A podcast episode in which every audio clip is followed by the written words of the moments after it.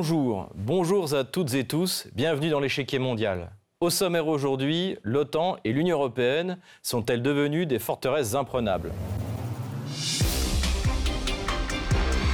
Lorsque la révolution de Maïdan s'est produite en 2014 à Kiev, les manifestants rêvaient d'Union européenne et ses leaders de rentrer dans l'OTAN.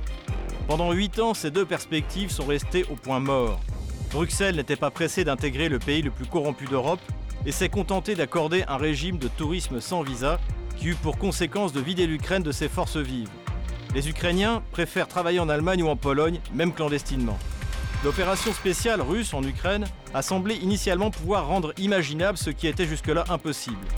Non seulement Kiev allait pouvoir accélérer son adhésion à l'Union européenne, mais désormais, une fois les forces russes battues, son adhésion à l'OTAN semblait inévitable. Dans les pas de l'Ukraine, les élites de Suède et de Finlande se réjouirent de pouvoir enfin convaincre leur population réticente de rentrer dans une alliance militaire aussi agressive vis-à-vis de l'extérieur. Après quatre mois de conflit, l'Ukraine n'a pas réellement avancé vers l'OTAN ni vers l'Union européenne. La Finlande et surtout la Suède se sont soumises aux exigences de la Turquie en abandonnant le Parti des travailleurs du Kurdistan et par là même une longue tradition de protection des réfugiés politiques. Pour compenser la déroute militaire en cours et l'impossibilité pour les Occidentaux d'aider de manière décisive militairement Kiev, le statut de candidat à l'UE a été finalement accordé à un Vladimir Zelensky aux abois. L'Ukraine rejoint ainsi la liste des pays candidats plus ou moins désespérés, comme l'Albanie ou la Turquie. Ce qui est certain, c'est que l'entité qui rejoindra peut-être dans 15 ou 20 ans l'Union européenne ne ressemblera plus beaucoup à ce que nous avons connu jusqu'au 24 février 2022. Les 27 ont donc accordé à l'Ukraine et à la Moldavie le statut de pays candidat à l'UE. Une décision saluée par Charles Michel, le président du Conseil européen, et par le président français, Emmanuel Macron. C'est un moment décisif pour l'Union européenne. Un choix géopolitique sera fait aujourd'hui. À Kiev, la semaine dernière, nous avons pris un engagement. œuvrer pour offrir à l'Ukraine le statut de candidat à l'adhésion à l'Union européenne. Nous y sommes. Ce soir, nous ouvrons une nouvelle étape pour l'Ukraine, pour la Moldavie, pour l'Europe. C'est historique. Une étape historique, mais le début d'un très long chemin la presse française fait preuve de beaucoup plus de prudence que les dirigeants européens. Candidature de l'Ukraine à l'UE, une étape historique mais le début d'un très long chemin. Réunis à Bruxelles, les dirigeants européens se sont entendus ce jeudi soir pour octroyer à l'Ukraine et à la Moldavie le statut de candidat à l'Union. Un message politique très fort qui marque le début d'un processus long de nombreuses années, voire de décennies. Après huit années d'attente, l'Ukraine a donc enfin fait un pas vers l'Union européenne en acquérant le statut de candidat en même temps que son voisin moldave. Une décision saluée par le président ukrainien Volodymyr Zelensky. Aujourd'hui, nous avons obtenu le résultat souhaité. Aujourd'hui, je voudrais réaffirmer que l'Ukraine est capable de devenir un membre à part entière de l'Union européenne. Le président Zelensky ne devrait cependant pas s'emballer. Être candidat à l'entrée dans l'UE n'est évidemment pas une adhésion. On en est encore loin. La route est longue et pleine d'embûches. Sans compter qu'il faut remplir les critères européens. L'Ukraine est le pays le plus corrompu d'Europe et des oligarques comme Rinat Akhmetov ou Igor Kolomoïski règnent en maître sur les régions les plus riches du pays. En septembre 2021, la Cour des comptes de l'Union européenne a dressé un bilan sans concession de la quasi-absence de progrès dans cette direction. Regardez ce rapport qui a moins d'un an. La Cour des comptes écrit la grande corruption et la captation de l'État minent l'Ukraine depuis de nombreuses années. Nous avons constaté que ce fléau reste un problème majeur en Ukraine, en dépit d'initiatives prises par l'UE pour réduire les possibilités de corruption. Alors, dans le détail, que dit ce rapport? Extrait, regardez plutôt.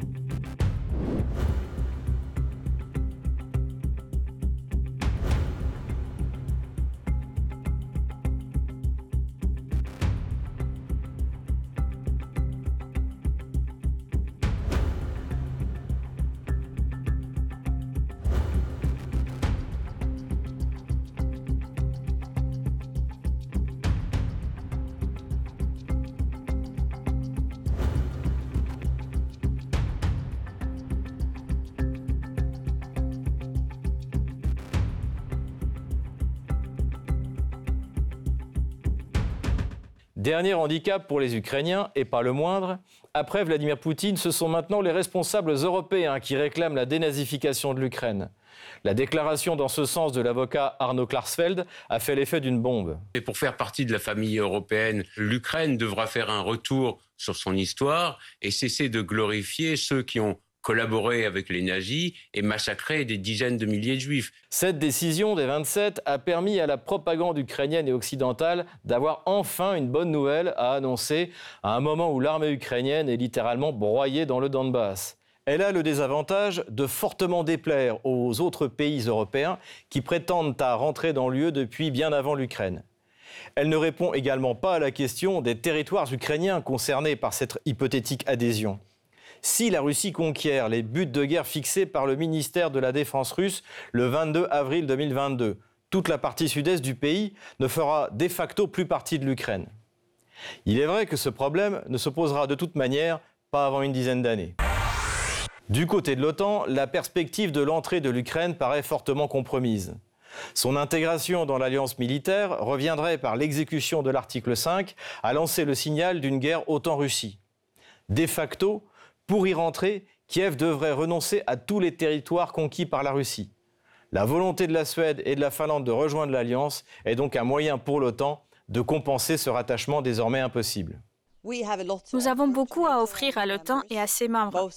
La Suède et la Finlande seront des fournisseurs de sécurité pour la région et pour l'ensemble de l'OTAN, y compris la Turquie. Ce sera également mon principal message lorsque j'assisterai au sommet de l'OTAN à Madrid à la fin de ce mois. La Suède reconnaîtra les défis de sécurité de l'Alliance et sera un membre actif et constructif. Avec le lancement de l'opération spéciale russe et l'usage massif de la propagande, les gouvernements suédois et finlandais ont réussi à convaincre leurs populations respectives, initialement hostiles à cette idée. Du point de vue militaire, cela ne changera pas grand-chose pour la Russie. La Suède et la Finlande font depuis longtemps, dans les faits, partie de l'OTAN. Les manœuvres militaires de l'Alliance Atlantique, Eurora 20, qui eurent lieu de mars à mai 2020, se déroulèrent en partie sur le territoire de ces deux pays. En réponse, Moscou a clairement laissé entendre que dans le cas d'une adhésion, la Finlande et la Suède feront partie de ses objectifs militaires, y compris nucléaires. C'est ce qu'on peut lire sur Mail Online. La Russie met de nouveau en garde la Finlande et la Suède contre l'adhésion à l'OTAN, alors que la Suède commence les discussions sur la possibilité d'une demande d'adhésion.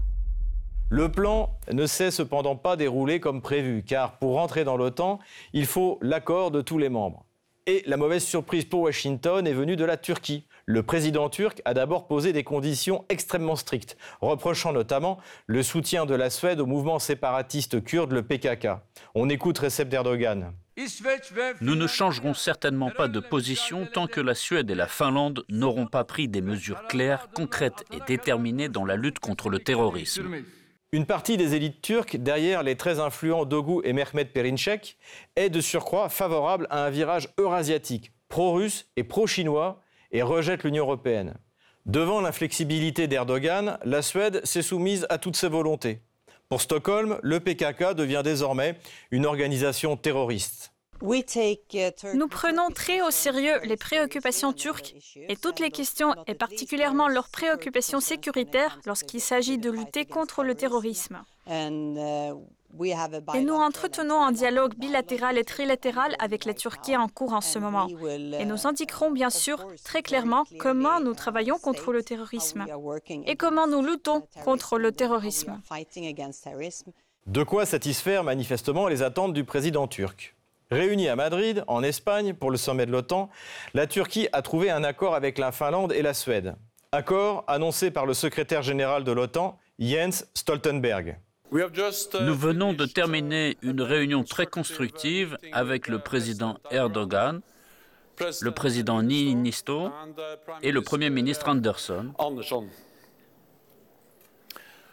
Et je suis heureux d'annoncer que nous avons maintenant un accord qui ouvre la voie à l'adhésion de la Finlande et de la Suède à l'OTAN.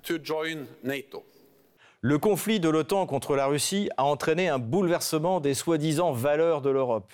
Fini le sauvetage de la planète avec la réouverture des centrales à charbon. Et fini la politique de protection des réfugiés politiques. La guerre contre la Russie vaut bien quelques sacrifices. Tout de suite, on passe au débat. On accueille notre invité. Pierre-Emmanuel Thoman, bonjour. Bonjour. Vous êtes docteur en géopolitique, fondateur d'Eurocontinent. Vous êtes un expert des questions européennes et l'auteur de Le couple franco-allemand et le projet européen aux éditions L'Armatan. Merci d'être avec nous. Un mot pour commencer avec le statut de candidat à l'Union européenne décroché par l'Ukraine et la Moldavie. Qu'est-ce que cela change sur le plan économique?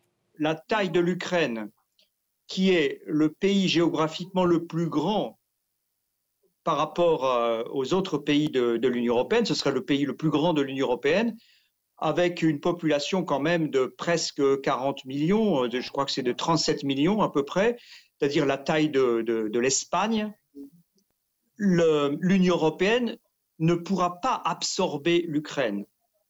Économiquement, c'est impossible.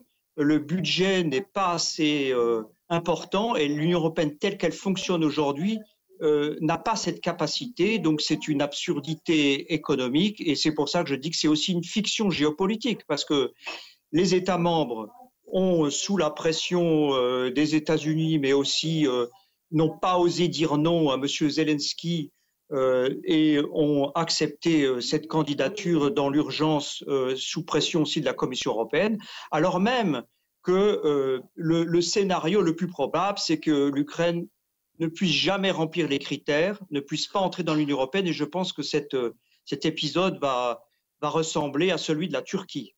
Ça, c'est la question économique, mais euh, géopolitique, il y a une question cruciale que personne n'a osé souligner, c'est que ça va accélérer la rivalité franco-allemande. Pourquoi?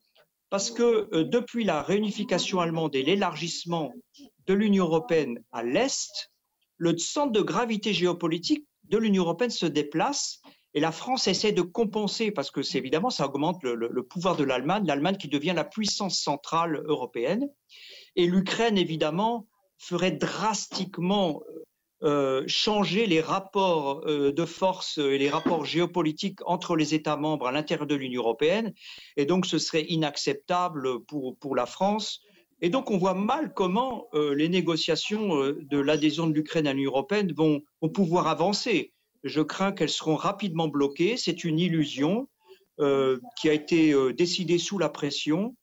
Et cette, euh, cette, adhésion ne se produira sans doute jamais, comme la Turquie. Ce sera une, pomme, euh, une discorde de, de permanente entre les États membres, euh, parce qu'on imagine bien aussi que, en matière de politique extérieure, l'Ukraine, qui se positionne comme une anti-Russie, ferait aussi de facto éclater toute possibilité de po politique commune de l'Union européenne euh, envers euh, la Russie, à moins de faire la Russie un ennemi permanent. Et donc un alignement total sur les priorités des pays anglo-saxons, notamment les États-Unis, et l'Union européenne euh, serait de plus en plus otanisée.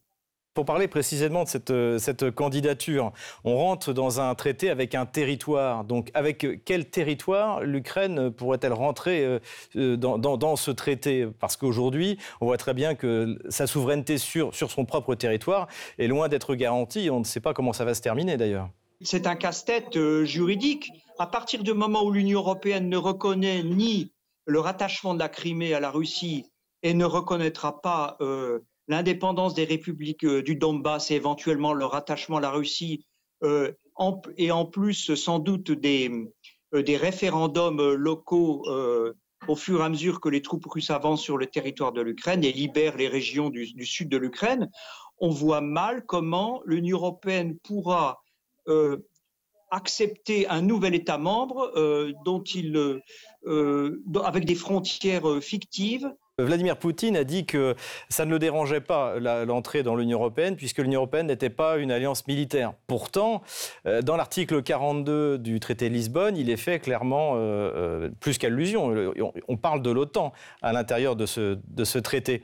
Donc, euh, euh est-ce que c'est une alliance militaire? Est-ce que, ça, ça n'en est pas une? Est-ce que Vladimir Poutine a raison? Ou est-ce que euh, finalement il, est, il essaie de, de, de, faire contre mauvaise fortune bon cœur, je dirais? Alors, euh, selon mon, euh, mon, interprétation, en fait, euh, Vladimir Poutine sait que c'est un cadeau empoisonné. Évidemment que l'Union européenne, en tout cas la position de, la France depuis longtemps, aimerait faire de l'Union européenne une alliance militaire. Le problème, c'est que une alliance militaire stratégiquement autonome, le problème, c'est que tous les autres États membres ne rêvent que de, de l'OTAN. Ils considèrent que l'Union européenne n'est qu'un sous-ensemble de l'espace euro-atlantique et donc euh, l'Union européenne est une annexe de l'OTAN et on le voit de plus en plus aujourd'hui avec le conflit en Ukraine et les décisions qui sont prises. L'Union européenne se positionne clairement comme euh, en complémentarité avec l'OTAN. Donc l'adhésion de l'Ukraine hypothétique à l'Union européenne de facto fait entrer l'Ukraine dans l'espace euro-atlantique avec des implications euh, militaire, puisqu'il y a quand même des dispositions euh, dans, dans l'Union européenne qui permettent euh, aux États membres de demander l'assistance des autres États membres s'ils considèrent qu'ils sont euh, euh, menacé du point de vue de la sécurité par. Ah bah, euh, justement, alors, je, voudrais rebondir sur ce que vous dites justement sur, sur l'OTAN, parce que là, on vient d'assister, pas plus tard qu'hier, à un accord, en tout cas le début d'un accord entre la Turquie, la Suède et la Finlande, et on a vu que la Suède renonçait donc désormais à son, sa tradition de protection, euh, on va dire, des, réfugiés politiques, des minorités politiques avec, avec le PKK. Est-ce à dire que la, guerre contre la Russie vaut la peine de renoncer euh, aux énergies vertes avec la rouverture des centrales à charbon et puis euh, donc à cette tradition de, on va dire, de, sauvegarde des, minorités politiques, des réfugiés politiques? Bah, L'Union européenne, ça est sur le, chemin d'une renonciation complète de tout ce qu'elle prétendait être comme ses valeurs fondamentales, euh, euh, la démocratie, euh, l'état de droit, aussi le, plan sur les énergies vertes, puisque elle, va être obligée de facto de, Bon, elle ne pourra pas se passer du gaz russe, mais en complémentarité, elle va ouvrir. Ni du charbon russe. Donc c'est l'Union européenne, en fait, euh, avec euh, la question ukrainienne, renonce à tous ses principes. Et c'est ça l'énorme dilemme, parce que soit l'Union européenne, les États membres vont se rendre compte que cette adhésion de l'Ukraine à l'Union européenne est impossible, c'est une fiction, ou alors c'est le suicide de l'Union européenne, tout simplement. Elle, renonce à tout ce qu'elle est, euh, tout ce qu'elle a, promis d'être. et, cela va être, ça, va se voir vis-à-vis -vis des citoyens, euh, ça, va même, ça va même paraître assez ridicule. Et donc, euh, je dirais que la question ukrainienne, euh, c'est le, le déclin assuré de l'Union européenne, quel que soit le scénario. Parce que euh, puisque, bah, justement, puisqu'on parle de déclin assuré de, l'Union européenne, je voudrais vous parler d'un pays qui ne fait plus partie de l'Union européenne, c'est l'Angleterre, qui joue un rôle extrêmement, je dirais, euh, important, mais agressif vis-à-vis du conflit ukrainien. Et on a l'impression que Johnson s'est envolé euh, pour, à, Kiev pour rencontrer euh, c'est pour, pour, forcer en fait Zelensky quasiment à continuer la guerre alors que visiblement Emmanuel Macron et euh, Olaf Scholz leur auraient demandé d'essayer de, de, revenir aux négociations avec la Russie. comment vous expliquez ce comportement euh, de, Johnson, de, l'Angleterre? Ce sont des vestiges du 19e siècle C'est une, solution pour résoudre les problèmes intérieurs, les scandales notamment liés au, au, Covid. Que, comment vous expliquez ce comportement extrêmement agressif de l'Angleterre? Le Royaume-Uni à partir du moment où il a décidé de quitter l'Union européenne, il retrouve son rôle de balancier au large du continent européen. Et comme le, Royaume-Uni quitte l'Union européenne, donc n'a plus aucun pouvoir au sein de l'Union européenne, essaye d'exercer une influence indirecte et a, intérêt en fait à, relancer, à renforcer l'OTAN, parce que le Royaume-Uni reste un, pays membre de l'OTAN, donc c'est la, l'organisation qui lui permet d'avoir une influence sur les autres États membres euh, du continent européen avec les États-Unis. Et donc, c'est son intérêt de, en fait, euh, affaiblir l'Union européenne, renforcer l'OTAN et surtout, à l'avenir, empêcher une quelconque réconciliation ou euh, négociation d'une nouvelle architecture européenne de sécurité au niveau continental avec la Russie, par exemple avec les piliers comme la, France, l'Allemagne, l'Italie, la Russie, parce que de facto, le Royaume-Uni euh, serait une île au, nord du continent européen, isolée, euh, alignée en grande partie sur les priorités géopolitiques des États-Unis, mais n'aurait plus pied sur le continent avec cette ce rapprochement Paris-Berlin-Moscou. Et, donc le, Royaume-Uni, logiquement, du point de vue de sa propre géopolitique au XXIe siècle de rivalité entre grandes puissances, a tout intérêt à torpiller tout arrangement sur le continent européen. Donc finalement, c'est ça qu'on observe, c'est une réorganisation. D'ailleurs, Londres a proposé il y a quelque temps de créer une espèce d'alliance parallèle à l'OTAN et à l'Union européenne avec euh, spécifiquement la Pologne euh, et les Pays-Bas. Donc c'est ça que provoque la crise ukrainienne. En fait, c'est une réorganisation du monde, euh, non seulement en Europe, mais je dirais même au, niveau global, avec un, anti-G8, avec les BRICS et, les, nouveaux, les nouveaux candidats à l'adhésion. C'est ça, c'est une réorganisation globale à, quoi nous assistons. Exactement, c'est euh, la confirmation de l'émergence inéluctable de la multipolarité qui a commencé avant, mais avec l'Ukraine, c'est définitif, c'est-à-dire que à partir du moment où les, pays occidentaux, États-Unis en tête, ont tenté un changement de régime dans, le sillage des révolutions arabes en Syrie qui a échoué, euh, c'est la bascule, la bascule géopolitique du monde où ensuite les États-Unis se sont retirés d'Afghanistan et en Ukraine, euh, où ils exerçaient euh, en fait une pression importante, ils cherchaient à otaniser l'Ukraine sans que l'Ukraine soit membre de l'OTAN, et, la Russie euh, a, réagi pour desserrer les taux de l'encerclement euro-atlantique. Et de facto, l'Ukraine ne pourra plus être membre de l'OTAN. ce, sera pratiquement impossible.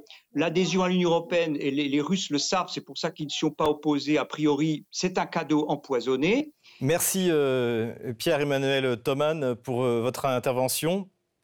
Euh, je rappelle que vous êtes docteur en géopolitique, fondateur d'Eurocontinent, expert dans les questions européennes et que vous avez publié Le couple franco-allemand et le projet européen aux éditions L'Armatan. Merci beaucoup. Merci. C'est notre rituel en fin d'émission, vos questions car ceux qui nous regardent ont soif de comprendre les stratégies de géopolitique des États qui nous entourent. Je rappelle que vous pouvez nous écrire pendant l'émission sur le compte Telegram de RT France avec le hashtag échiquier mondial RT France. Question de Bruno. Comment la Russie peut-elle s'entendre avec la Turquie alors qu'elle s'oppose à elle en Syrie et dans le Haut-Karabakh? Cela s'appelle la réelle politique. En 2015, Ankara a rompu avec Moscou après qu'un FCS turc a abattu un Sukhoi 24 russe. Pourtant, un an après, la Russie soutenait Erdogan lors de la tentative de coup d'État organisée depuis Washington par son adversaire Fethullah Gulen. Depuis, la Russie entretient de bonnes relations avec la Turquie, en essayant de trouver une ligne acceptable pour les deux puissances. La Turquie a acheté des S-400 russes et est devenu un partenaire commercial privilégié pour la Russie, notamment pour les exportations de gaz avec Turkish Stream. Dans le Haut-Karabakh, c'est la Russie qui est devenue l'arbitre entre Erevan et Bakou. Pour résumer, au contraire de la politique de l'Union européenne, le jeu d'Ankara est parfaitement lisible. Erdogan promeut avant tout les intérêts bien compris de la Turquie. Autre question, celle d'Abdelkerim. La Finlande est un pays frontalier de la Russie représente-t-elle un danger pour Moscou La Finlande est un pays de 5 millions d'habitants qui ne représente aucun danger pour la Russie. Non seulement elle ne représente aucun danger, mais elle ne représente aucun intérêt.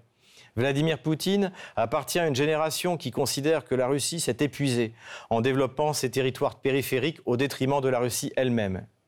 Il n'y a aucune minorité russe persécutée en Finlande qui n'a en principe aucun intérêt à rejoindre l'OTAN. Dernière question, celle de Sonia. Les Européens peuvent-ils vraiment se passer du gaz et du pétrole russe?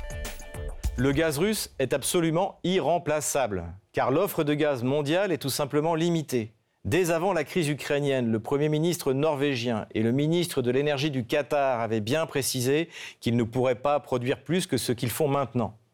En ce qui concerne le Qatar plus particulièrement, ce gros fournisseur mondial ne veut pas renoncer à ses contrats à long terme avec les pays asiatiques qui sont des clients fiables. Soulignons-le encore une fois, la Russie représente la moitié de la consommation de gaz par les pays européens. Elle est irremplaçable. C'est la fin de cette émission. Merci d'avoir regardé l'échiquier mondial. On se retrouve la semaine prochaine sur RT France pour un nouveau numéro. À bientôt.